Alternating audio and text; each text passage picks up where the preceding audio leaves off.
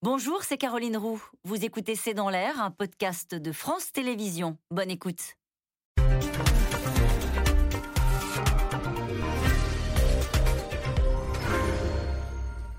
Bonsoir à toutes et à tous. Nous attendons vos questions SMS, Internet et réseaux sociaux pour alimenter notre discussion. Cette fois-ci, Joe Biden a haussé le ton. Un an après l'invasion du Capitole, le président américain dénonce sévèrement le rôle joué par Donald Trump, l'accusant d'avoir tenté d'empêcher un transfert pacifique du pouvoir, d'avoir répandu un tissu de mensonges. L'Amérique encore divisée et meurtrie avec toujours la crainte du retour des violences de ces deux tiers de républicains qui pensent que cette élection leur a tout simplement été volée. Il ne faut pas compter sur Donald Trump pour jouer l'apaisement. L'ex-président américain prépare son retour, dénonce les échecs de Joe Biden qui dévise dans les sondages et règne en maître sur son propre camp. Capitole, un an après, Trump tout-puissant c'est une question, c'est le titre de cette émission. Avec nous, euh, pour en parler ce soir, François Clémenceau, vous êtes rédacteur en chef euh, international au journal du dimanche. Citons votre papier euh, de dimanche, un an après, Trump toujours en accusation et votre blog La Maison Biden. Corentin Célan est avec nous ce soir. Vous êtes historien, spécialiste des États-Unis et chroniqueur pour le site Les Jours. Virginie Robert, vous êtes chef du service international au journal Les Échos. Je rappelle que vous avez été correspondante aux États-Unis, à New York, de 2008 à 2012. Et puis, c'est à lire dans votre journal aujourd'hui une double page intitulé Un an après l'attaque euh, du Capitole à Washington, la démocratie américaine vacille. Plus que jamais, nous y reviendrons longuement ce soir. Enfin, Laurence Nardon, vous êtes chercheuse responsable du programme Amérique du Nord et de l'Institut français des relations internationales, a écouté cette semaine dans votre podcast New Deal cet épisode, un an après l'assaut du Capitole, les spectres de la guerre civile. Le mot est lâché. Bonsoir à tous les quatre. Merci de participer à ce C'est dans l'air en direct. Je voudrais commencer avec vous, François Clémenceau. Ça fait bien longtemps qu'on n'a pas entendu, peut-être ne l'a-t-on jamais entendu, Joe Biden aussi sévère cet après-midi pour la célébration des un an euh, du Capitole contre Donald Trump. Oui, enfin, ce n'est pas une célébration, c'est le moment qu'a choisi effectivement Joe Biden, un an après sa prise de fonction, de marquer cet anniversaire par un discours euh, pour rappeler ce qui s'est passé. Et euh, j'allais dire en même temps avec une sorte d'aveu de, non pas de faiblesse, mais il vient un an après constater que non seulement les blessures ouvertes par l'assaut du Capitole, le traumatisme créé dans la société américaine à cette occasion-là, ces blessures ne se sont pas refermées, le traumatisme est toujours là. Et lui qui avait fait la promesse de réconcilier l'Amérique, ou en tout cas de lui redonner une âme, euh, des principes, eh bien, euh, ce n'est pas un constat d'échec, parce que sa présidence, elle est faite pour durer quatre ans, mais c'est tout de même le constat que le fossé est toujours aussi grand. Et donc, la réponse qu'il essaye d'apporter un an après, c'est pas de dire je vais continuer à réformer le pays ou je vais continuer d'essayer de rester un président qui respecte la démocratie et les institutions américaines, mais je vais me battre. Et ça, c'est effectivement, c'est ça qui est nouveau. C'est de se dire, je ne suis plus seulement là pour diriger le pays, mais je suis là aussi euh, comme étant celui qui garantit la stabilité des institutions démocratiques américaines. Et il a utilisé euh, ce mot, il a dit je ne me défilerai pas, autrement dit je serai à ce rendez-vous si jamais les choses venaient à s'aggraver.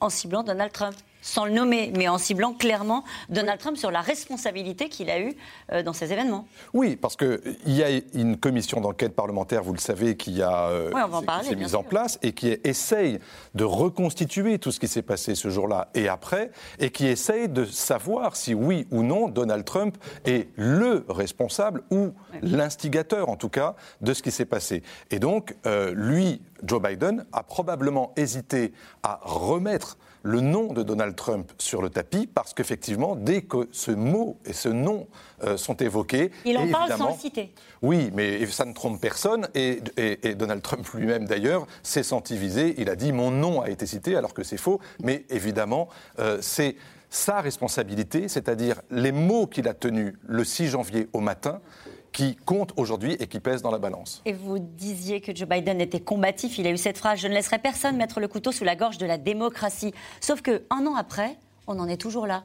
C'est-à-dire qu'un an après, il donne l'impression, Joe Biden, de, justifier encore son élection? Oui. Dans ce discours? Alors je pense qu'il était obligé de parler aujourd'hui parce qu'il faut rappeler quand même que c'est un événement euh, complètement euh, historique par, la portée. On n'avait jamais vu ça dans, l'histoire des États-Unis, le Congrès, le, siège du pouvoir euh, législatif attaqué.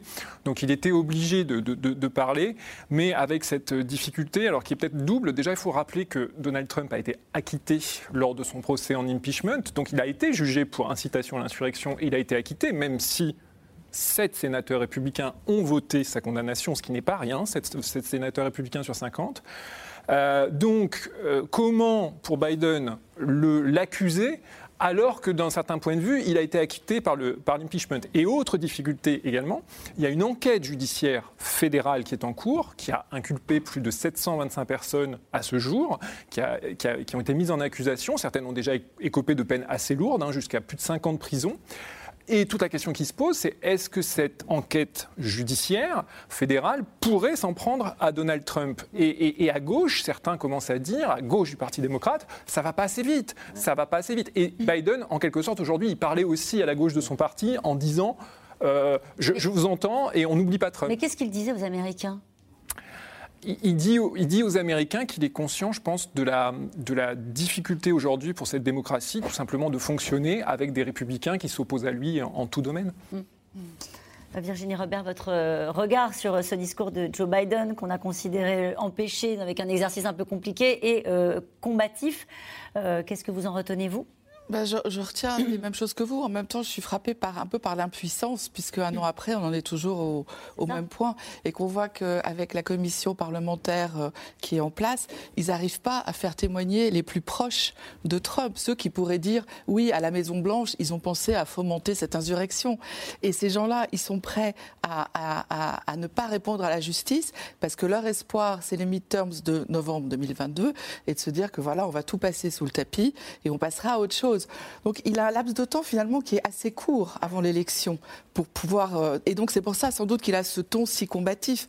C'est vrai que quand on écoute les intellectuels et les universitaires américains, ils sont extrêmement inquiets. C'est vraiment une démocratie qui se lézarde complètement. On va en parler de la démocratie américaine et des fractures qui demeurent et de la situation euh, politique de Joe Biden qui est pas si simple. Hein. ça s'est dégradé très vite euh, en un an. Donald Trump, il a, il a répondu. Il s'est senti visé, comme l'a dit à l'instant François Clémenceau, et il a dénoncé un théâtre politique pour faire oublier les échecs de, de, Joe Biden. On est encore dans le duel entre les deux. Euh, Trump, euh, à mon avis, euh, tente de rester dans la course, mais je voudrais, à mon avis, On va reparler de la façon dont il reste dans la course, pardonnez-moi, et, de la façon dont il s'organise sur le terrain, les réseaux sociaux, etc. Mais sur cette journée du, de, de célébration, vous avez dit non, commémoration de quoi? De oui, c'est un... Il faut marquer le coup euh, pour l'histoire.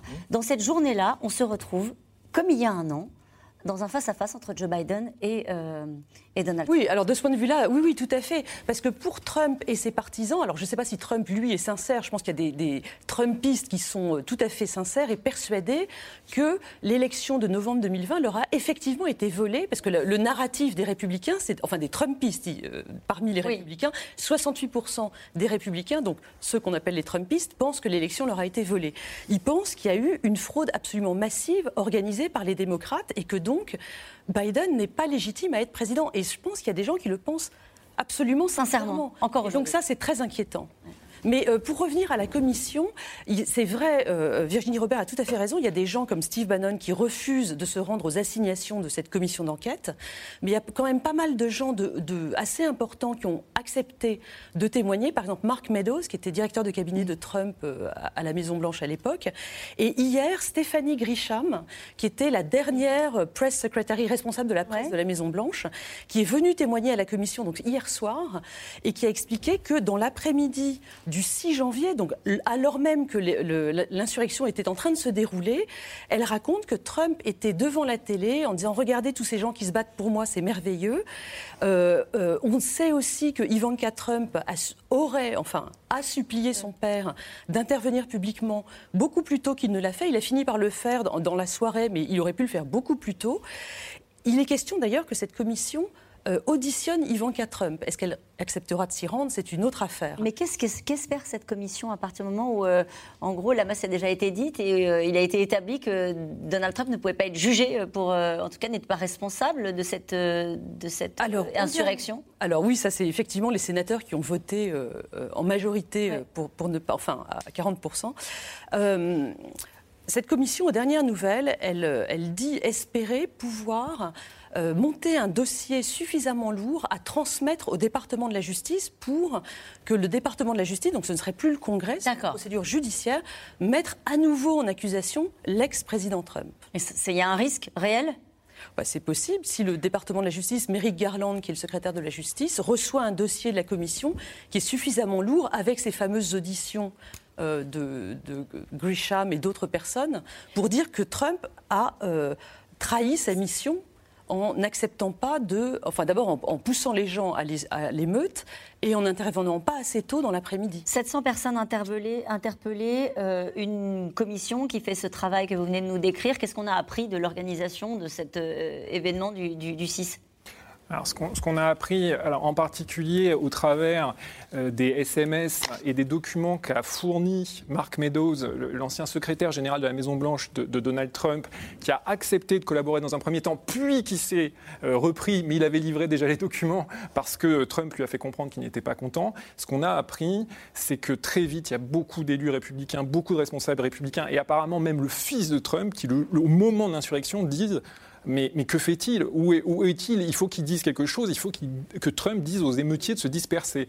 Et évidemment, la grande question, c'est de savoir pourquoi il ne fait rien pendant 2h30, entre environ 14h10, le moment où les émeutiers entrent dans le Congrès, et, 16h30 à peu près l'heure aux États-Unis où il va, il va s'exprimer, il ne fait rien. Et donc ce qu'on a appris de la commission, c'est que beaucoup de républicains, y compris des éditorialistes aussi de Fox News très connus, ont envoyé des SMS désespérés à la Maison-Blanche en disant il faut, il faut absolument que le président intervienne. Et donc on comprend qu'il n'est pas intervenu. Et donc la question se. Qui regardait la télé. Voilà, exactement. Et donc la question c'est mais pourquoi il n'est pas intervenu? Mhm.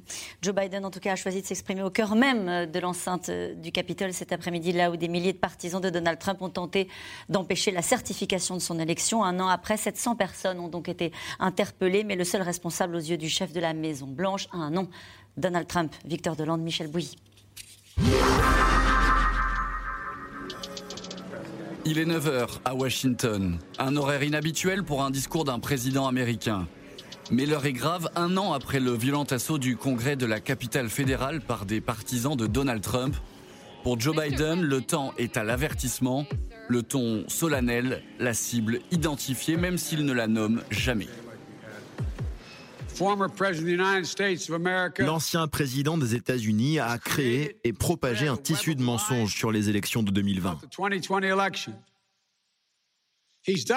À ce moment, il a préféré le pouvoir au principe parce qu'il pense que son propre intérêt est plus important que l'intérêt du peuple américain.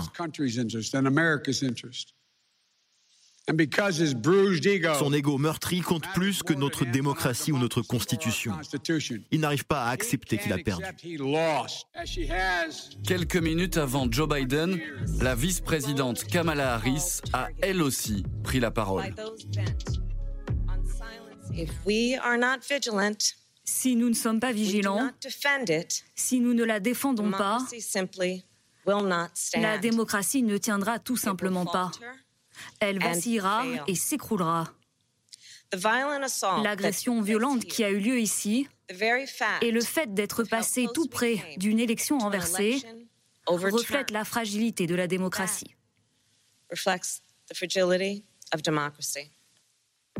Un discours qui était très attendu pour un président au plus mal dans les sondages.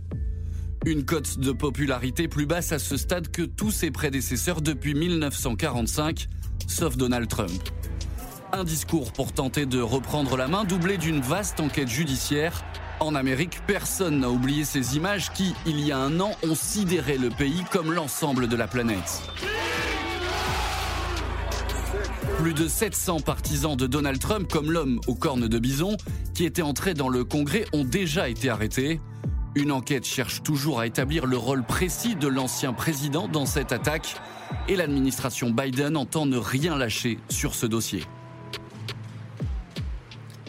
Le ministère de la Justice s'engage à faire rendre des comptes devant la justice à tous les assaillants du 6 janvier, quel que soit leur statut, qu'ils aient été présents ce jour-là ou qu'ils soient responsables pénalement pour l'attaque contre notre démocratie. Nous suivrons les faits où qu'ils mènent. Mais peu de chance qu'un discours de Biden, aussi solennel soit-il, ne parvienne à convaincre l'autre camp d'une Amérique divisée. Comme chaque année à Noël, tradition oblige, Joe Biden et sa femme ont passé une heure au téléphone avec des Américains. Sauf que Joe Biden est tombé ce jour-là sur un partisan de Donald Trump. Je vous souhaite un joyeux Noël. Eh bien merci, je vous souhaite aussi un joyeux Noël. Joyeux Noël et let's go Brandon. Let's go Brandon, je suis d'accord. Let's go Brandon, une expression codée utilisée par les sympathisants de Donald Trump pour insulter son successeur. Un slogan viral ces dernières semaines sur les réseaux sociaux. Quatre mots qui donnent un peu plus d'épaisseur à l'hypothèse d'un retour de Trump il n'avait pas l'air déstabilisé. C'est une insulte, Let's Go Brandon, pour, euh, comme ça, en direct, porté par un auditeur, un soir de Noël, au président américain. Pourquoi? C'est quoi l'histoire de cette expression? Alors, l'histoire de cette expression, c'est euh, à l'issue d'un rallye euh, NASCAR aux, États-Unis, dont, le public est généralement très, très conservateur. Une journaliste interviewe un, coureur qui s'appelle Brandon, et la, population autour, le public crie bon, une grosse insulte envers Joe Biden. et la, journaliste qui, à, mon sens, vraiment ne n'entend pas ou enfin ne fait pas attention, dit ah mais ils vous encouragent Brandon, ils vous disent let's go Brandon. Et évidemment tous les conservateurs se sont jetés là-dessus en disant les journalistes sont complices, ils cachent l'hostilité de la foule vis-à-vis de Biden. Et donc let's go Brandon est devenu le cri de ralliement de tous les conservateurs et ça a pris une ampleur incroyable au mois de novembre-décembre aux États-Unis. Tous les conservateurs. Il pourrait, il pourrait s'en agacer quand même. Euh, il est là, placide, il répète la phrase. Euh, oui. À la Biden. L'insulte, on peut la dire, c'est va te faire foutre, Biden. C'est ça. C'est terrible parce que c'est d'abord, un, c'est d'une grossièreté, mais ça, c'est pas, je vais dire, aux États-Unis, on est, le langage est souvent comme ça, un peu, un peu viril. Parfois aussi compris dans la vie on a remarqué ces derniers jours. Mais, mais, oui, mais là, qu'est-ce qui se serait passé S'il l'avait repris en direct, on peut imaginer la scène, c'est-à-dire que le ton monte très vite et on s'aperçoit qu'on a un président qui n'est pas capable de garder ses nerfs ou de rester placide. Donc, c'est toujours très, très embarrassant, ce genre de, situation. Mais ça traduit effectivement dans ce pays, on a bien fait de rappeler les chiffres des sondages, la déception vis-à-vis de Biden, elle ne tient pas uniquement euh, euh, à la pandémie, aux, chiffres de l'économie, euh, au fiasco afghan. Il y a aussi un problème Biden. Il y a un problème de ce président âgé, qui montre aussi un certain nombre de signes de faiblesse, qui n'a pas une élocution toujours aussi facile, qui a une vice-présidente qui elle-même ne sait pas très bien où se placer dans les chantiers qu'on lui a confiés. Et tout ça donne l'impression d'une fragilité par rapport à ce qu'incarnait Trump, qui était la force incarnée, le type qui n'y allait pas par quatre chemins et qui disait voilà, c'est comme ça, c'est très simple, il n'y a qu'à Faucon.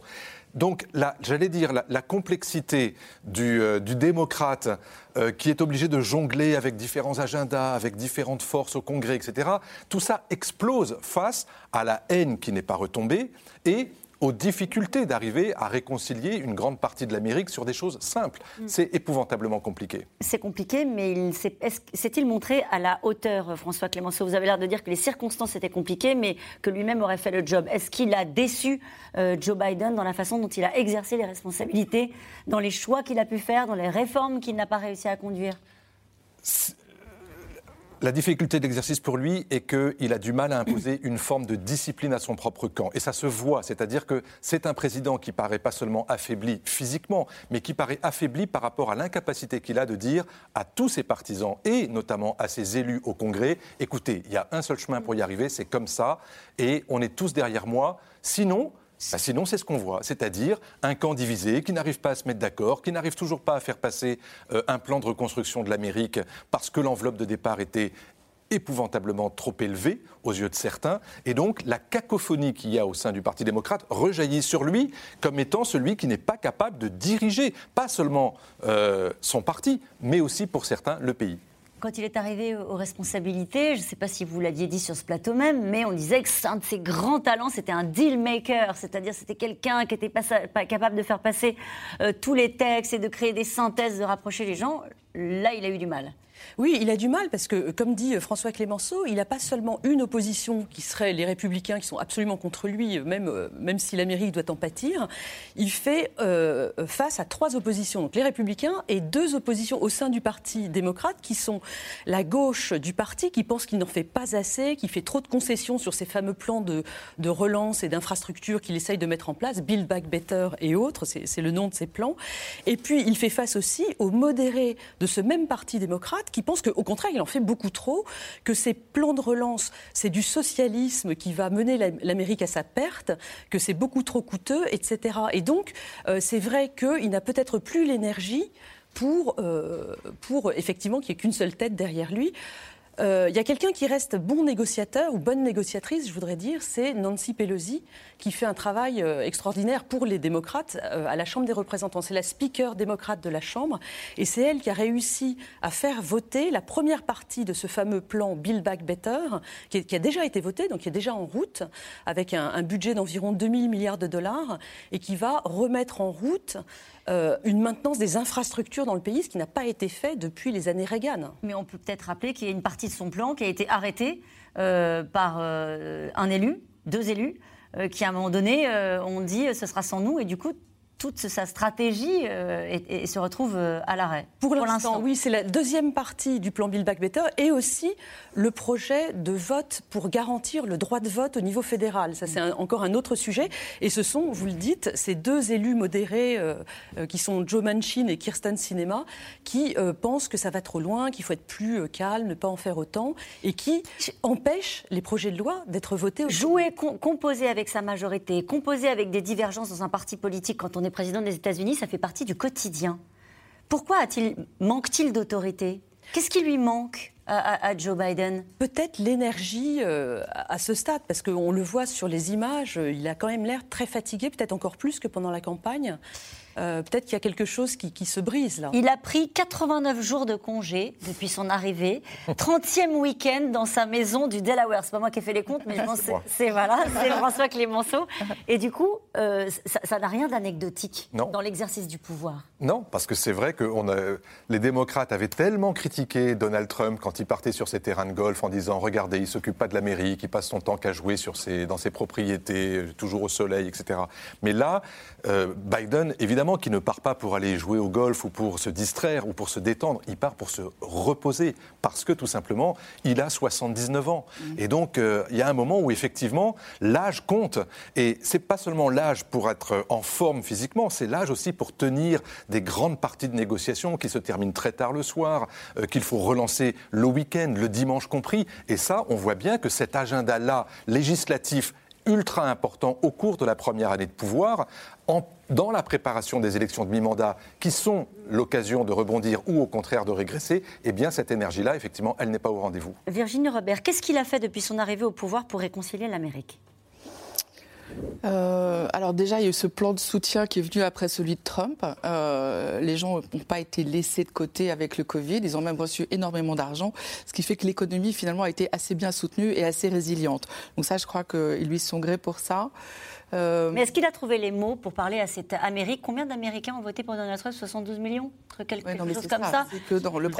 Qu'est-ce qu'il a dit à cette Amérique-là? Est-ce qu'il a réussi à s'adresser à eux? Non, il a essayé. Aujourd'hui non plus, il ne s'adresse pas plus à eux aujourd'hui. Et c'est un peu le problème du discours de Biden, c'est qu'il s'adresse à ses partisans. Il n'a absolument pas trouvé la voie pour parler aux républicains et au pays entier. Et la question moi, qui me semble fondamental, c'est restaurer la confiance et restaurer la confiance dans les institutions.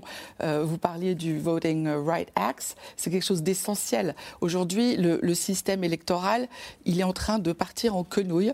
Depuis un an, euh, j'ai lu tout à l'heure un, un, article, 420 lois sont passées dans 49 États pour changer les lois électorales. C'est-à-dire que ça devient du grand n'importe quoi. C'est à la carte c'est à la carte. On essaie de changer les commissions électorales, on change les gens responsables parce que les républicains ont tellement peur, sont tellement, on se mythe maintenant fédérateur pour eux de, l'élection volée qu'ils veulent absolument le compenser. Et donc, euh, et donc, ils sont en train de tout faire pour fausser ces élections. Et, et Biden, il devrait dire vous voulez des élections transparentes, on va les faire, faisons-les ensemble. Tout le monde est d'accord pour ça. C'est vraiment un endroit où il pourrait se retrouver. Pourquoi est-ce qu'on en lit euh, que la démocratie américaine est en danger? Nécessairement, ça fait écho à ce qui s'est passé il y a un an, euh, mais euh, par exemple, ce sondage concernant les Américains et le rapport qu'ils ont à la démocratie, 90% étaient fiers de leur système politique et de la démocratie américaine en 2002. Ils sont 54% en 2022. C'est précisément ce que vous expliquez. Ils doutent même dans le fonctionnement Mais parce de leurs institutions. Allait au bout des clivages. On a poussé la machine à son maximum. On avait un système qui était fait pour s'équilibrer. Depuis le début, l'Amérique, elle, elle joue sur les équilibres. Or là, ils sont, on le voit, pour les nominations euh, de hauts fonctionnaires, les nominations d'ambassadeurs, on le voit à la Cour suprême, tout est politisé et on est arrivé absolument au bout du système. Et pourquoi on parle de guerre civile? Pourquoi vous parlez euh, de guerre civile euh, Est-ce qu'on joue à se faire peur ou est-ce que vraiment on pourrait avoir sur pas grand-chose le retour d'une forme de, de violence comme on l'a vu il y a un an? Euh, bon, déjà, euh, la, science politique, c'est pas une science exacte, donc on a. Non, ça on avait remarqué. On espère, on, espère tous qu'il n'y aura pas de guerre civile, bien évidemment. La raison pour laquelle euh, on, pense que c'est possible, bah, d'abord, les événements d'il y a un an, c'était quand même quelque chose d'incroyable et, très violent, cinq morts. Et donc, on pourrait penser que ce pays ne va plus très bien, effectivement. Euh, et quand on regarde les sondages, il y en a un qui date de fin décembre. 62% des Américains, donc tous les Américains adultes, hein, pas juste les républicains, tous les 62% de tous les Américains pensent que lors d'une prochaine élection, une violence est possible. Parce qu'on a un pays dans lequel les républicains euh, sont sans doute euh, prêts à ne pas accepter un résultat d'élection si le vainqueur est un démocrate. Et éventuellement vice-versa d'ailleurs, mais dans, une proportion moindre. Et donc 62% des Américains pensent qu'il y aura de la violence lors de la prochaine élection, en novembre prochain ou en 2024. Et ça, euh, c'est assez grave quand même. Vous avez, euh, François Oui, euh, il y a eu un article qui est sorti hier ou avant-hier et qui montre que dans 15 États sur les 50, euh, on va élire les responsables des commissions électorales. Et donc, euh, parce qu'il y a beaucoup d'élections aux États-Unis, mais on va jusqu'à élire le ministre de l'Intérieur, bien sûr, mais aussi le responsable de la commission électorale qui organise la façon dont se déroulent les élections. Les candidats républicains à ce poste-là, vital, crucial, euh, qui devrait être totalement impartial, ce sont tous des gens qui ont été, pour la plupart, adoubés par Trump et qui ont qui n'ont pas reconnu le résultat de l'élection présidentielle américaine. Autrement dit, ce sont des gens qui sont prêts à ne pas reconnaître la vérité des résultats lorsque ces résultats arriveront, puisqu'ils ont déjà douté des mais Les démocrates laissent faire, se laissent faire c'est extrêmement compliqué. Et, comme l'a dit Virginie, jusqu'à présent, ça se passe dans des États républicains. Donc, il n'y a pas, j'allais dire, de, il ne peut pas y avoir un gendarme fédéral qui vienne leur dire Ah ben non, il faut faire comme ci ou il faut faire comme ça. Chaque État a ses propres lois. Chaque État a son code électoral. Chaque État a sa propre loi pour savoir si on va voter par correspondance, si on peut aller voter en avance, si on peut euh, présenter sa carte d'identité ou pas au moment du vote toutes ces lois-là sont en train d'être refaites effectivement dans les États républicains pour qu'elles soient plus dures, plus sévères, vis-à-vis de tous ceux qui, vont, euh, qui veulent voter, et aussi sur la reconnaissance des résultats, c'est-à-dire ce moment crucial où on dépouille et où on peut s'apercevoir que eh bien, euh, les bulletins ne correspondent pas à la réalité. Je reviens à ma question, Corentin Célin. Qu'est-ce que Joe Biden a fait en un an euh, pour réconcilier l'Amérique euh, Pourquoi Il y a ces, données institutionnelles que vous nous expliquez et qui sont flagrantes et qui montrent que le pire est peut-être à venir. On rappelle que les midterms, c'est, euh, euh, il y a des élections en novembre. Le 8. Le 8. mais en gros, avec Kamala Harris, dont on avait beaucoup parlé avant, disant que l'ensemble, que le duo avait comme mission première de parler à ces Américains-là qui ne les reconnaissaient pas et à réconcilier l'Amérique. Euh, que n'a-t-il fait depuis un an pour euh, tenter d'apaiser le climat? Alors, je crois qu'il a eu une approche justement de, de politique à l'ancienne. C'est-à-dire qu'il pensait, par exemple, avec le plan infrastructure, qui est la partie qui a été votée, euh, il se disait, bon, euh, les gens, et c'est vrai, on le voit dans les sondages, même les républicains, ils aiment bien leurs routes, les ponts, on va les rénover. Donc ça, c'est du quotidien, ça parle, et, c'est une forme aussi de réconciliation. Ça montre que l'État fédéral s'occupe de tout le monde. D'accord. Voilà. Sauf que c'est très long à mettre en place. Ça se verra pas tout de suite. Ça se verra dans 3 ans, 5 ans, 10 ans, le temps des travaux à faire. C'est pas immédiat. Euh, et par ailleurs, là où peut-être il aurait pu gagner sur les républicains, c'était en, en, accent plus sur justement les problématiques quotidiennes, la vie chère, l'inflation, on va sans doute en reparler. Et là-dessus, au contraire, il a été un petit peu euh, long à la détente, il y a eu un peu du retard à l'allumage. Et moi, j'insiste quand même sur une chose. Bien sûr qu'il a, il a une posture plutôt conciliante, débonnaire, ce côté un peu de, de, de, d'oncle Joe euh, sympathique. Mais le problème, c'est qu'en face, il a, il a des gens qui sont convaincus pour au moins les deux tiers qu'il n'a pas à être président, que c'est un imposteur et qu'il il a beau. Donc ça veut dire que sa parole ne pèse pas, n'imprime pas dans le pays auprès de ces gens-là? Sa parole n'imprime pas, déjà pour toutes les raisons qu'on a dit, il a du mal à incarner la fonction, c'est évident, mais deuxièmement parce que la main tendue en face, on n'en veut pas. Il faut quand même se mm. rendre compte qu'aujourd'hui, dans, dans, le sondage Gallup qui fait autorité, il y a 6% des républicains qui approuvent Biden. Quoi qu'il fasse, quoi qu'il fasse, demain il pourrait, euh, il pourrait inventer le vaccin universel contre la Covid. Les républicains diraient que c'est pas bien. Donc euh, je veux dire, c'est pas les plus enthousiastes sur le vaccin d'ailleurs. Je veux dire, ce qui était, ce qui était vrai aussi du côté, on est dans une polarisation. Les, les démocrates haïssaient Trump quoi qu'il fasse, et Biden c'est encore pire pour les républicains. Et donc la conciliation est impossible. Qu'a-t-il réussi alors? Depuis qu'il est aux responsabilités? Il a quand même passé cette première partie du plan Build Back Better qui va faire euh, euh, réparer les ponts, les autoroutes, les hôpitaux, certains terrains d'aéroport, avec un angle environnemental assez marqué. Euh, puisque euh, il y a alors je sais pas si, je sais plus si c'est je crois que c'est dans cette partie-là ou celle qui va peut-être être votée plus tard euh, des, stations pour les voitures électriques, la réfection des réseaux électriques, etc. Pas de politique sociale. alors la politique sociale, c'est dans la deuxième partie bah de ce plan Build Back Better qui couvre ce que Biden appelle les infrastructures humaines, c'est-à-dire des investissements pour la petite enfance, l'éducation, et notamment ce Graal pour beaucoup d'Américaines qui est euh, le congé maternité fédéral payé, qui n'existe pas aux États-Unis. Et donc ça, c'est prévu dans cette deuxième partie de plan. Mais évidemment, alors, euh, euh, comme le dit Corentin Célin, les, les républicains n'en veulent pas de toute manière, mais les démocrates modérés trouvent que c'est beaucoup trop cher, il ne faut pas le faire. Du coup, et encore, ça a été divisé par deux déjà dans la négociation. On est passé de 3 000 milliards à 1 500 milliards. ou alors on le décale sur le temps, et ce qui est encore pire, parce que si on dit on va le faire sur 10 ans, c'est sûr qu'à la prochaine élection, si c'est un républicain donc, est-ce qu'on n'est pas, ça passera à l'as. Donc est-ce qu'on n'est pas déjà face à un président qui, un an après, n'a plus les mains libres, ne peut plus faire grand-chose si, si, cette deuxième partie du plan passe, et il a encore quand même 7 euh, à 8 mois pour y arriver, euh, même si c'est un plan revu à la baisse, euh, au moins il aura, vis-à-vis des siens, tenu sa promesse, et c'est très important.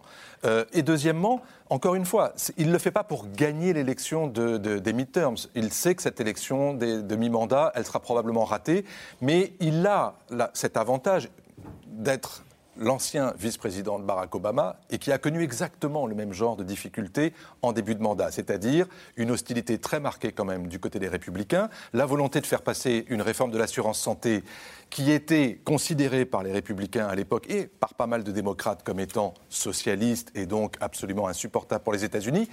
Obama a mis presque deux ans avant de la faire voter. Il a perdu les élections dans la foulée et ça l'a pas empêché d'être réélu. Hmm. Donc, c'est peut-être ce modèle-là qui peut inspirer Biden. Sauf que. Sauf que. Euh, sauf que, sauf que voilà, il n'est pas très populaire. oui, et puis dans deux ans, euh, voilà. Euh, oui. Où sera Joe Biden dans deux ans? Est-ce qu'il aura toujours la santé pour gouverner ce pays? Et puis, il a un adversaire il a déjà un adversaire, parce qu'il était dans tous les esprits aujourd'hui. Euh, Donald Trump a choisi euh, de reporter euh, son meeting qu'il avait prévu, mais continue ce que les observateurs appellent déjà son revenge tour. L'ancien président fait le ménage dans son parti, se place dans un duel avec son successeur et rôde déjà ses prochains slogans. Juliette Perrault et Axel Bertrand. Ce soir-là, dans l'Iowa, il règne comme un air de 2020. Près d'un an après sa défaite à l'élection présidentielle, Donald Trump participe à un grand meeting. Et il a visiblement un message à faire passer. Mon nouveau slogan devait être différent de Rendons sa grandeur à l'Amérique. Ça devait être Conservons la grandeur de l'Amérique. Mais l'Amérique n'est pas grande en ce moment. Donc nous utilisons le même slogan Rendons sa grandeur à l'Amérique. Et nous pourrions ajouter Rendons sa grandeur à l'Amérique encore une fois, parce qu'on l'a déjà fait, non?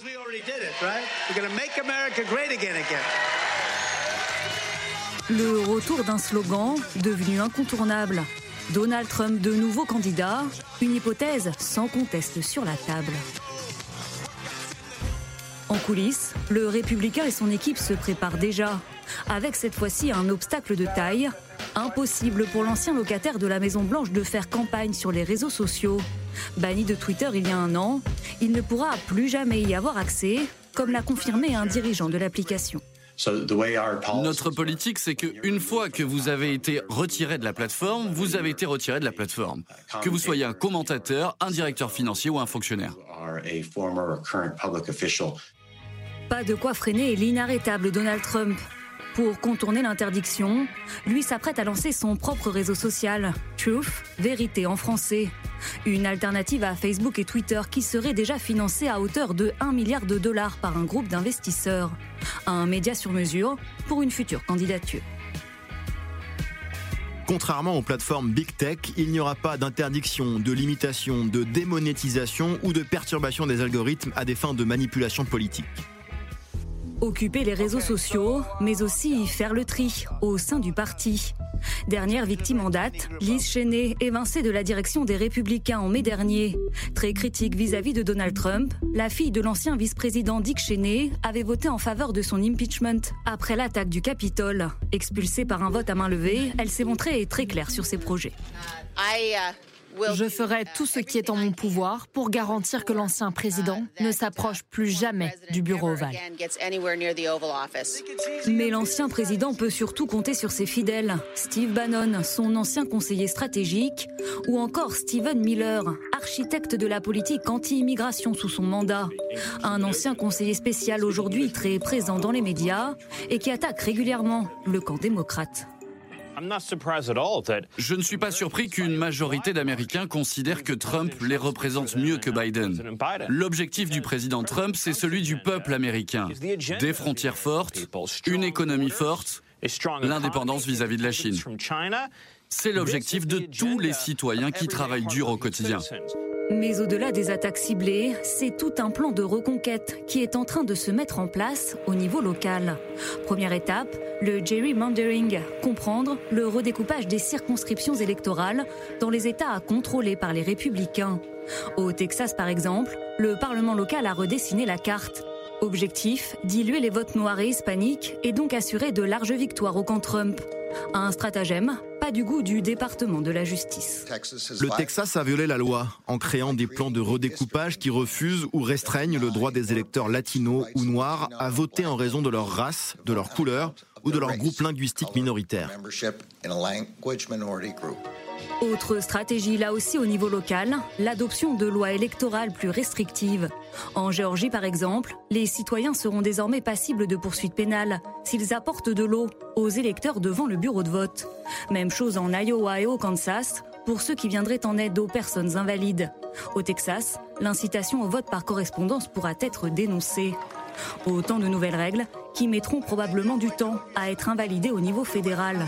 Donald Trump, lui, a déjà annoncé qu'il tiendrait son premier meeting de l'année le 15 janvier prochain en Arizona. Juste euh, votre réaction au reportage qu'on vient de voir, c'est précisément ce que vous nous expliquiez tout à l'heure. La vraie préparation de Donald Trump et des républicains pour l'après, c'est ça?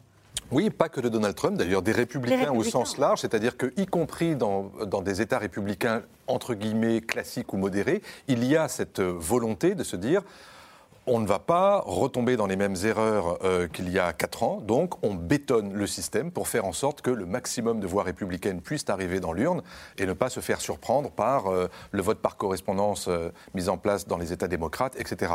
Mais c'est surtout fascinant de voir à quel point euh, on revient en arrière sur tout simplement le droit de vote, c'est-à-dire mm. les, atteintes, euh, les obstacles qui sont érigés devant des gens qui peuvent voter mais qui ne pourront pas voter, soit parce qu'ils sont intimidés, soit parce que les tracasseries administratives seront tellement nombreuses que finalement ils se réfugieront dans l'abstention. Le prochain coup, ce seront les démocrates qui contesteront la validité du scrutin. Oui, mais pour le faire, il faudra à ce moment-là donc dénoncer ces lois qui sont votées dans des États fédérés. Il faudra les porter au niveau fédéral et ça veut dire peut-être même jusqu'à la Cour suprême. Or, dans cette Cour suprême, aujourd'hui, vous avez six juges conservateurs sur neuf. Cette question, pourquoi Trump inspire-t-il encore une telle crainte à certains élus républicains? Je crois que quand on a envie d'être élu, aujourd'hui, on sait qu'il faut l'imprimature de Trump, tout simplement. C'est-à-dire que les autres sont balayés. On ne peut accéder aujourd'hui à une fonction, euh, soit dans le Parti républicain, et même si on vit des élections, si, si, on est avec lui. Autrement, euh, on ne compte pas. Donc, ils ne sont pas fous. Hein. Et comment est-il resté si puissant euh, dans son parti après sa, défaite Sa base lui est acquise. Les 78 millions de personnes dont on parlait lui sont acquis. On voit là le départ de son tour, la Revenge Tour.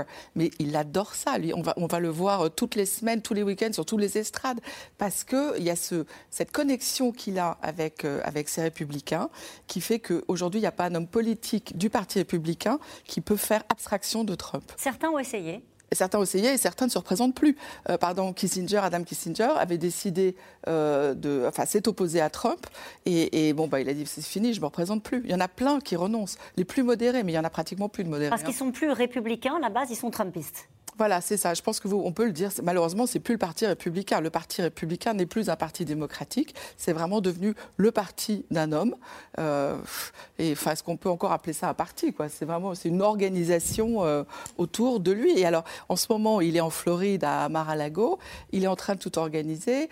Euh, il a donc, il a monté ce réseau social dont il parlait là, qui s'appelle Truth, ce qui fait sourire quand même. il récolte un argent fou il dépense un argent fou déjà. Il récolte un argent fou. Ça veut dire quoi Auprès de grands donateurs Auprès, des grands donateurs qui pensent qu'ils ont vraiment une chance de revenir aux élections de novembre 2022.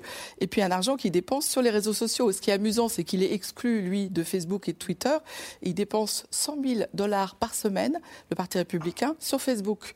Donc autant dire que voilà, il arrive à contourner. Son réseau social n'a pas encore vu le jour non, mais, mais euh, il contourne justement comme ça. Mais il a levé des fonds, il a levé des fonds. On l'a entendu dans le reportage. Il utilise euh, Newsmax, qui a une nouvelle chaîne de télé, et, euh, et puis surtout Fox, quoi. Toujours, en tout cas, ça, ne l'a pas le fait d'être exclu des réseaux sociaux, ne l'a pas fait disparaître du champ politique, bien au contraire, et il garde une audience, surtout vis-à-vis de, de, son public et de ses, de ses, de ses fans, en fait. Oui, et puis il a vraiment ce levier politique. On a, on a assisté, je crois, à une, une scène absolument extraordinaire il y a quelques jours dans, dans l'État d'Alaska Alaska, euh, où il a, c'est une première dans l'histoire des États-Unis, où il a exigé du gouverneur républicain qui se représente, Don Levy, euh, s'il voulait avoir le soutien de Trump, il fallait qu'il s'engage à ne pas soutenir la sénatrice d'Alaska, qui se représente également, qui a voté la condamnation de Trump, qui est une sénatrice républicaine, et le gouverneur d'Alaska a accepté. C'est-à-dire qu'il a accepté, il a dit j'accepte le soutien de Trump et j'accepte de ne pas soutenir la, sénatrice pour sa réélection on se, croirait presque dans, le parrain. Enfin, c'est impressionnant, c'est impressionnant la façon qu'il a en ce moment de placer ses pions dans le parti. Il est en train d'organiser une véritable purge euh, au sein des élus républicains. Il faut accepter aujourd'hui, pour être, euh, j'allais dire, endossé par Trump, pour être soutenu par Trump, il faut deux choses faut accepter de dire que l'élection a été volée. Et aujourd'hui, on voit plein de candidats, euh, en particulier en Ohio, il va y avoir une grosse sénatoriale, on voit plein de candidats dire l'élection a été volée, on a volé le président Trump, etc. De cette élection, Biden n'est pas président. Et deuxièmement, ça, rejoint le 6 janvier, de plus en plus de républicains disent, et d'élus républicains doivent dire mais euh, le 6 janvier, ce n'était pas, une insurrection. C'était des bons patriotes qui, ont été volés d'élections. Même s'ils ne le pensent pas, c'est ça que vous laissez entendre. Ah, ça. Ah, totalement. Et parce qu'ils doivent dire comme Trump, s'ils veulent le soutien de Trump, et, on, et, comme l'a dit euh, euh, Virginie, ce soutien, c'est aussi un soutien financier. C'est-à-dire que mmh. pour être en primaire au printemps, puis à l'élection générale, là, pour les midterms en novembre, il faut, il faut de l'argent. Et donc, c'est vraiment, vraiment un, un, soutien de Trump qui est essentiel pour n'importe quel élu républicain ou prétendant républicain. On le voyait là en on a l'impression de reprendre des images qu'on avait déjà vues par le passé, quasiment avec les mêmes slogans, avec les mêmes ferveurs. Est-ce que lui a un peu changé? Est-ce qu'il euh, a toujours l'énergie qu'il avait avant? Est-ce qu'il utilise toujours le même, euh, les mêmes recettes pour euh, susciter l'adhésion de ses supporters? Est-ce que le Trump d'aujourd'hui est le même que celui d'il y a un an et un peu plus d'un an? Bah, On a l'impression aux images qu'il est toujours aussi dynamique, surtout quand on a regardé Biden avant. Mais bon, mais moi je voudrais tempérer un peu par optimisme peut-être ce qui vient d'être dit. Enfin, tout, est vrai, notamment la domination financière, c'est tout à fait exact. Cependant, moi, ce que, je trouve, c'est que, euh, que Trump pardon, ne domine plus autant le cycle informationnel comme c'était le cas pendant sa présidence et pendant sa campagne. C'est-à-dire que pendant quatre ans de présidence Trump et avant, pendant sa campagne, tous les jours, on avait la dernière de Trump, on ne parlait que de lui, de ce qu'il avait fait, de ce qu'il avait dit, de ce qu'il allait faire, etc. Ça, maintenant qu'il n'est plus président et qu'il n'a plus Twitter et Facebook, ça a un peu disparu. C'est-à-dire qu'on ne parle plus autant de Trump, qu'il n'y a plus une sidération totale du monde médiatique américain. Euh, autour de lui. Et, euh, et par ailleurs, il y a certains observateurs qui ont observé que dans ces meetings, alors pas celui qu'on a vu, mais il y a ça marche peut-être plus aussi bien. Le 19 décembre dernier, il a participé à une émission publique. C'était pas un meeting, mais une émission euh, en public. Euh, et le journaliste, à un moment, lui a demandé s'il avait eu sa troisième dose. Il a répondu que oui. Et une partie du public l'a hué. Donald Trump. Ça n'a pas dû Alors, ça n'a pas, duré très longtemps, mais ce que je veux dire par là, c'est que euh, Trump n'est pas éternel. Euh, il a plus autant euh, d'accès aux, médias qu'avant. En tout cas, il ne, ne les domine plus autant qu'avant.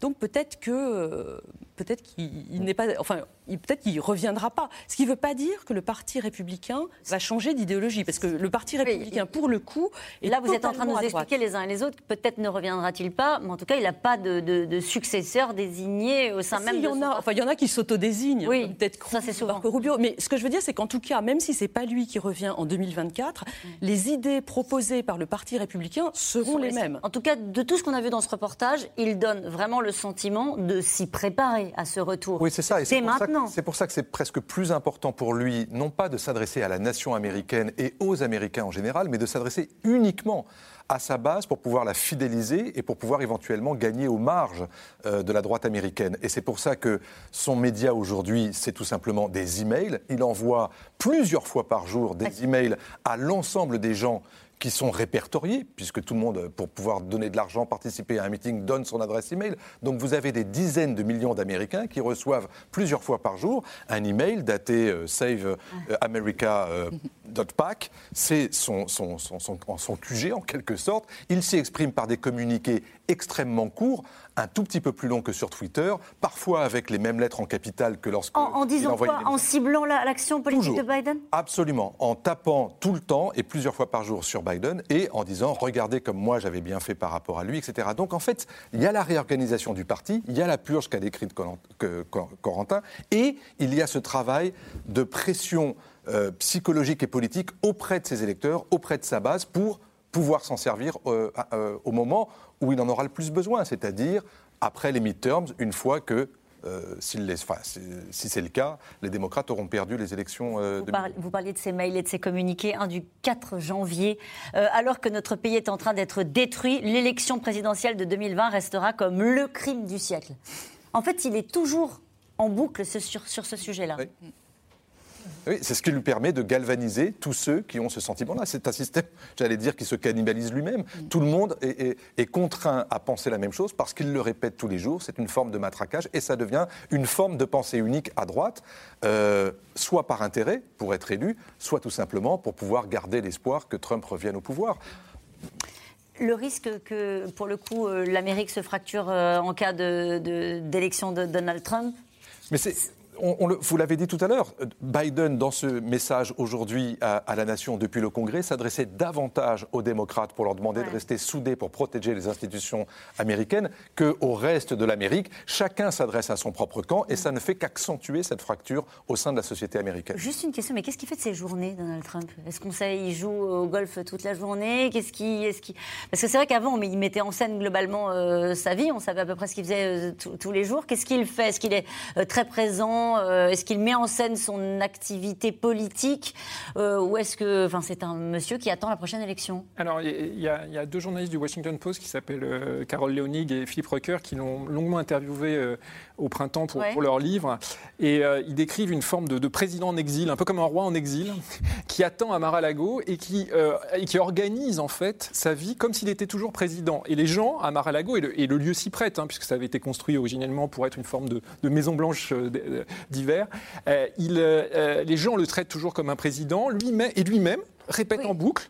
en fait, il passe ses journées à, regarder la télévision, et à, appeler à beaucoup téléphoner pour dire je n'ai pas perdu, j'ai pas perdu l'élection, etc. Et en 2024, à, jouer au golf quand même toujours beaucoup, et à, organiser sa revanche à organiser sa revanche. Et d'ailleurs, c'est assez intéressant parce qu'il est souvent, euh, ça, Trump, il est, il est beaucoup plus méthodique dans la conquête du pouvoir. Il est souvent très euh, méthodique, organise la conquête du pouvoir, dans l'exercice du pouvoir. Ça, on peut... Alors, on peut considérer que c'est l'un autre échec de Joe Biden. Il y a un mois, il avait promis euh, d'inverser le chiffre de l'inflation. Et pourtant, la hausse des prix atteint 6,8%, un niveau jamais atteint aux États-Unis depuis 40 ans. Une fragilité de plus pour une économie américaine encore heurtée par par la vague Omicron. Juliette Vallon, Nicolas Baudry-Dasson. Le raz de marée Covid sur lequel les autorités avaient alerté est là. Les chiffres de cette nouvelle vague sont sidérants. Les nouveaux chiffres de cas quotidiens de Covid dépassent le million alors qu'on constate une pénurie critique de tests. Sur les chaînes de télé américaines ces dernières heures, on sent une légère panique face à l'explosion du variant Omicron. Touchés par la cinquième vague de coronavirus, les États-Unis ont vu le nombre de cas positifs plus que doubler en une semaine, avec un million de personnes positives recensées dans la journée de lundi, un record mondial.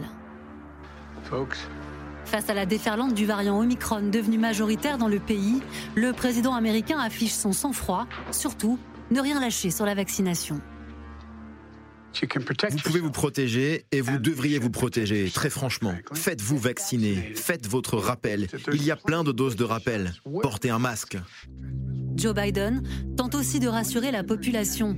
Le pays est prêt à affronter la tempête Omicron, notamment avec le traitement antiviral du laboratoire Pfizer. Aujourd'hui, je demande à mon équipe de travailler avec Pfizer pour doubler notre commande de 10 à 20 millions de traitements à livrer dans les mois à venir. En attendant, les hôpitaux américains sont sous tension, comme dans ce service de soins intensifs du Massachusetts qui manque de lits.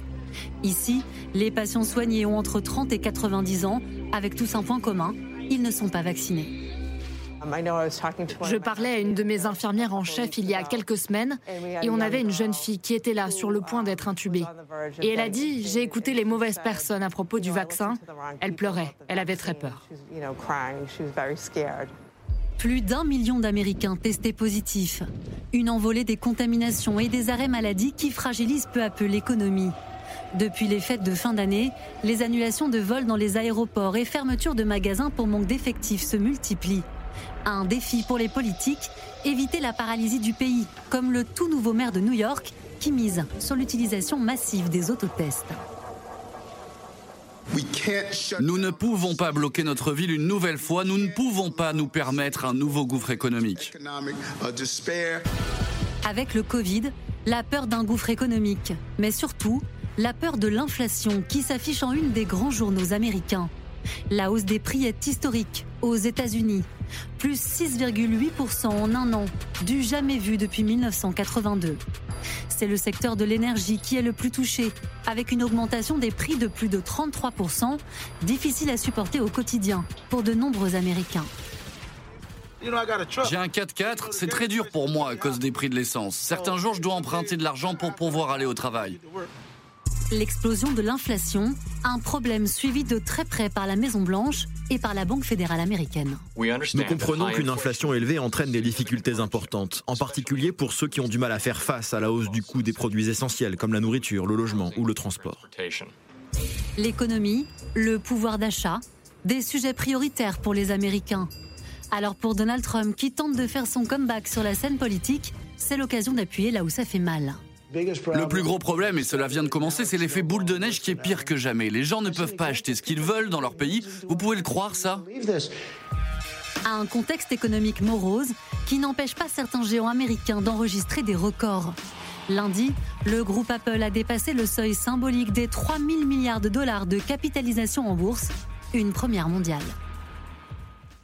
Revenons un instant sur l'inflation. Est-ce que c'est pas ça qui inquiète le plus les Américains en ce moment, François Clémenceau? Oui, l'inflation, naturellement, mais c'est le pouvoir d'achat, donc on est d'accord. Euh, mais en même temps, c'est précisément l'un des aspects de l'économie américaine sur lesquels le gouvernement a le moins de leviers possible. Euh, parce que si on veut contrer ce phénomène-là, enfin Virginie le, sait mieux que moi, euh, mais c'est la Banque centrale américaine, elle est indépendante, elle n'est pas aux ordres, elle, elle, ne va pas agir sur les taux d'intérêt parce que on la fouette dans un sens ou dans un autre. Donc le deuxième aspect, c'est effectivement les raisons euh, profondes de cette inflation qui vient en partie du fait de l'approvisionnement des Américains à l'étranger avec des importations qui ont considérablement euh, évolué. Au départ, il y en avait très peu et puis tout d'un coup, il y en a beaucoup. Et Pas en énergie ah non, pas en énergie, mais surtout le, tout le reste. Et c'est vrai qu'aujourd'hui, euh, si on, on, s'y intéresse généralement assez peu aux États-Unis, mais le déficit commercial américain explose, littéralement. Et donc, euh, ça crée effectivement ce phénomène-là.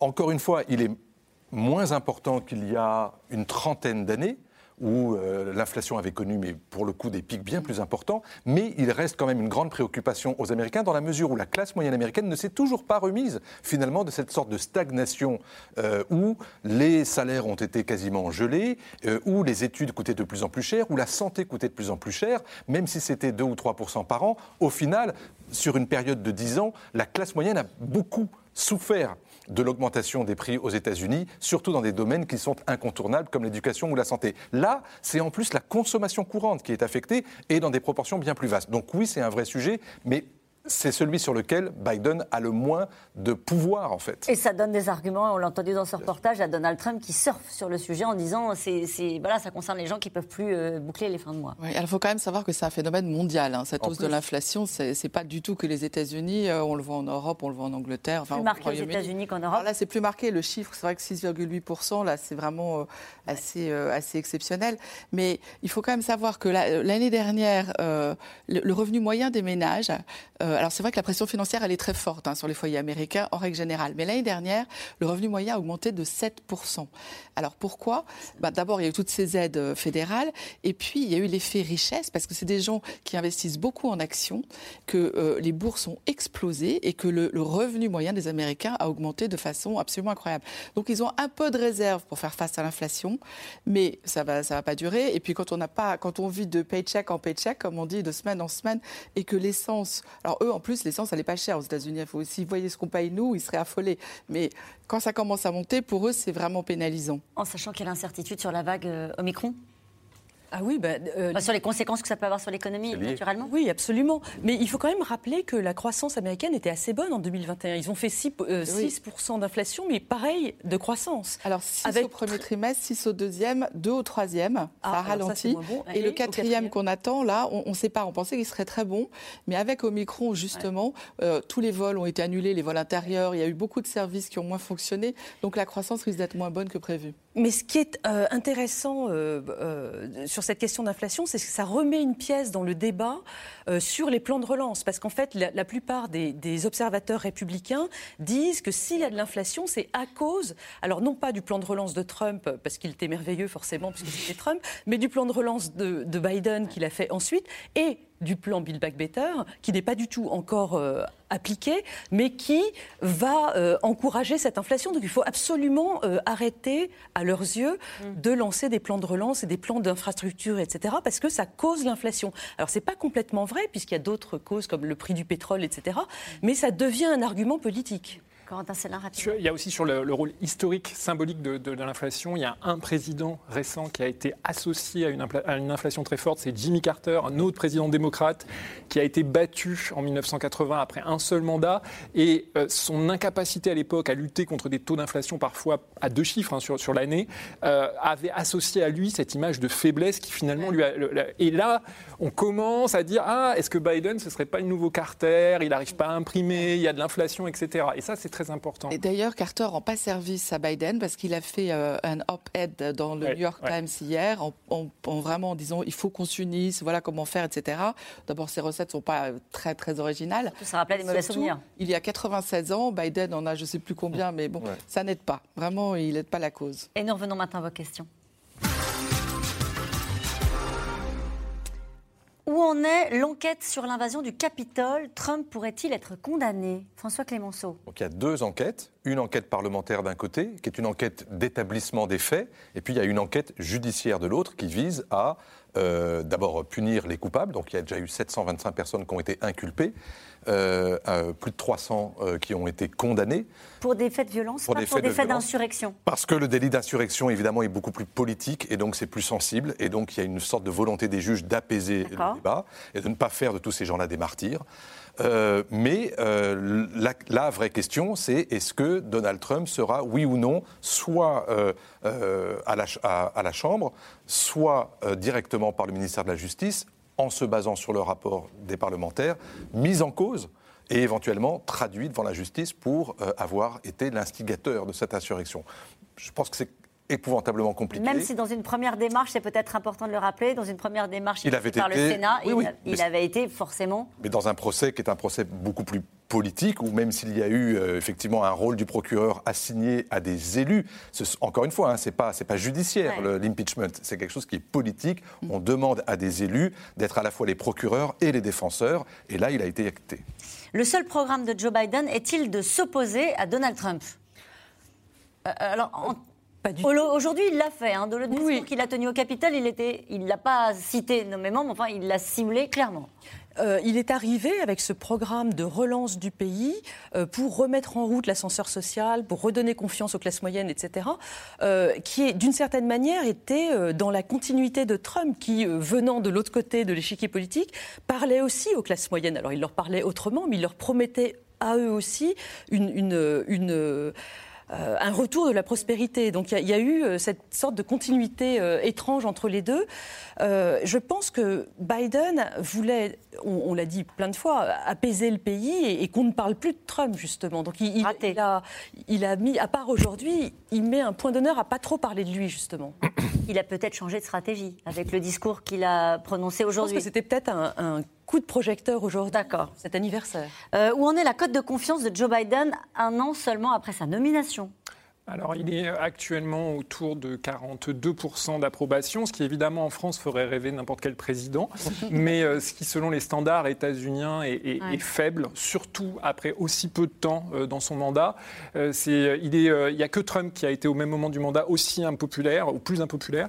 alors, attention quand même, euh, ça va et ça vient. Euh, Reagan, Clinton ont été très impopulaires à ce moment-là de leur mandat. Ils ont été réélus triomphalement la fois d'après. Sauf que, évidemment, le problème de la réélection de Biden, après on arrive sur la question de l'âge, pourra-t-il se représenter? Donc il y a un autre problème. Mais euh, pour l'instant, il a vraiment complètement perdu en popularité depuis, en particulier, la retraite d'Afghanistan euh, à l'été 2021. Oui, on n'en a pas parlé, c'est à partir de là que ça a commencé ah à, dégringoler. Euh, qu'est-ce qui motive Trump à se représenter Un vrai projet pour l'Amérique ou juste une envie de venger un ego blessé? Les deux, et plutôt le deuxième point que le premier, mais, mais parce que c'est son moteur. on l'avait beaucoup dit déjà au moment où, lorsqu'il était président, il ne veut pas se battre tellement pour euh, faire des grandes choses, mais surtout pour lui-même, pour être le maître de l'actualité, euh, rayonner sous les projecteurs, euh, être, j'allais dire, le deus ex machina de tout ce qui se passe à la fois dans son pays et dans le monde. C'est quelqu'un qui a une tellement grande image de lui-même. on a beaucoup évoqué le mythe de Narcisse, mais il y a de ça. Et c'est vrai que Biden a utilisé également ce mot-là tout à l'heure, mais ce n'était pas tellement pour le, dénigrer, c'était pour montrer aussi à quel point même les Américains ont fini par être d'accord avec cette idée-là sur la fin du mandat de Trump, de se rendre compte que souvent, il intervenait d'abord pour lui-même que euh, pour son parti ou même pour son pays. Euh, et puis après, il y a euh, la question qui se pose. vous l'avez évoqué d'un mot pour Biden sur, avec l'Afghanistan, mais il y a des moments aussi où Trump intervient pour dire regardez, ce président ne vous emmène même pas sur la bonne route sur le plan international. Et il cite évidemment euh, l'Afghanistan, mais on s'aperçoit aussi que l'une des raisons de la faiblesse aujourd'hui de Biden, elle tient aussi à cette difficulté qu'il a à, jongler sur deux fronts. Le front domestique d'un côté, politique et économique, et le front international de l'autre, où les crises s'ajoutent les unes euh, après les autres, l'Afghanistan, la Russie, la Chine, l'Ukraine, le Proche et le Moyen-Orient. Et on se rend compte que de ça, il aurait bien voulu pouvoir s'en dégager pour pouvoir se concentrer uniquement à ce que son conseiller appelait euh, une politique étrangère pour la classe moyenne. Là, c'est une politique étrangère tout court. Hein. Euh, comment expliquer qu'une bonne partie du peuple américain puisse encore croire les mensonges de Trump? Il les croit, euh, oui, sincèrement, je pense. Parce que, euh, bah alors là, on tombe dans les guerres culturelles américaines. Vous avez euh, une partie des républicains qui pensent que les démocrates sont des progressistes déchaînés, qui sont tous plus woke les uns que les autres. Alors, c'est des accusations qui sont portées à, tort et à raison, mais ils le pensent sincèrement. Donc, quand Trump porte ce discours, il, il a des gens qui continuent à le suivre. Sait-on déjà comment se présentent les élections de mi-mandat? Pour, pour, les démocrates, très mal. On peut en juger avec un indice, c'est qu'il y a beaucoup de sortants qui euh, refusent de se représenter à la Chambre, et ça c'est un indicateur assez euh, fiable. Euh, de toute façon, les élections de mi-mandat sont historiquement toujours, désastreuses pour, pour un président. Et surtout pour les derniers présidents démocrates, ça a été particulièrement désastreux, que ce soit Obama, Clinton et même Carter en 78. Euh, si Biden fait mieux que les attentes, ce sera déjà bien. Une question de Jean-Paul, dans le Var. Si Donald Trump est de retour en 2024, ne risque-t-on pas d'assister à une guerre civile? Alors il y a ce des, des, sécessions d'État, de guerre civile. Euh, alors en fait, guerre civile comme celle qu'on a connue, euh, non. Qu'il puisse y avoir des conflits larvés par endroits sur le, sur le territoire c'est possible. D'autant qu'il y a quand même des milices euh, qui ont de l'argent, qui se s'organisent, qui ils sont tous extrêmement armés. Donc c'est peut-être plus ça qu'on pourrait voir. Euh, franchement, il ne faut pas le souhaiter parce que c'est encore euh, la faillite de l'État de droit qui se confirme. La cassure du peuple américain vient-elle de l'élection d'Obama? Peut-être une partie, parce que c'est vrai que ce qui a fait le grand succès de Trump au départ, hein, c'était le fait de dénoncer l'illégitimité d'Obama. Le fait qu'il euh, a longtemps fait courir ce mythe comme quoi Obama n'était pas américain. Euh, et ça a contribué finalement, ce nativisme-là, comme on a dit à cette époque-là, à, délégitimer non seulement le président, mais tout ce qu'il faisait par la suite. Et donc à introduire un doute sur la capacité à gouverner. Euh, et aujourd'hui, ce doute-là, vous le voyez omniprésent dans le discours, dans les textes, dans les prises de parole de, Trump. Ça ne vise pas forcément à dire mon adversaire est le pire, mais ça vise à remettre en cause sa propre légitimité. Trump aura 78 ans en 2024, tout comme Joe Biden en 2020. Va-t-on voir émerger de nouveaux candidats, des candidats moins âgés pour ce grand pays? On verra, on en reparlera. En tout cas, c'est la fin de cette émission qui sera rediffusée ce soir à 23h40. Demain, vous retrouvez Axel de Tarlet, mais là, c'est l'heure de retrouver Anne-Elisabeth Lemoine. Bonsoir. Au programme ce soir. Bonsoir. L'Italie impose la vaccination obligatoire à la moitié de sa population, tous les plus de 50 ans. Pourquoi la France ne saute-t-elle pas le pas? On pose la question ce soir à notre invitée Rosine Bachelot, qui par ailleurs annonce des mesures pour soutenir le monde de la culture.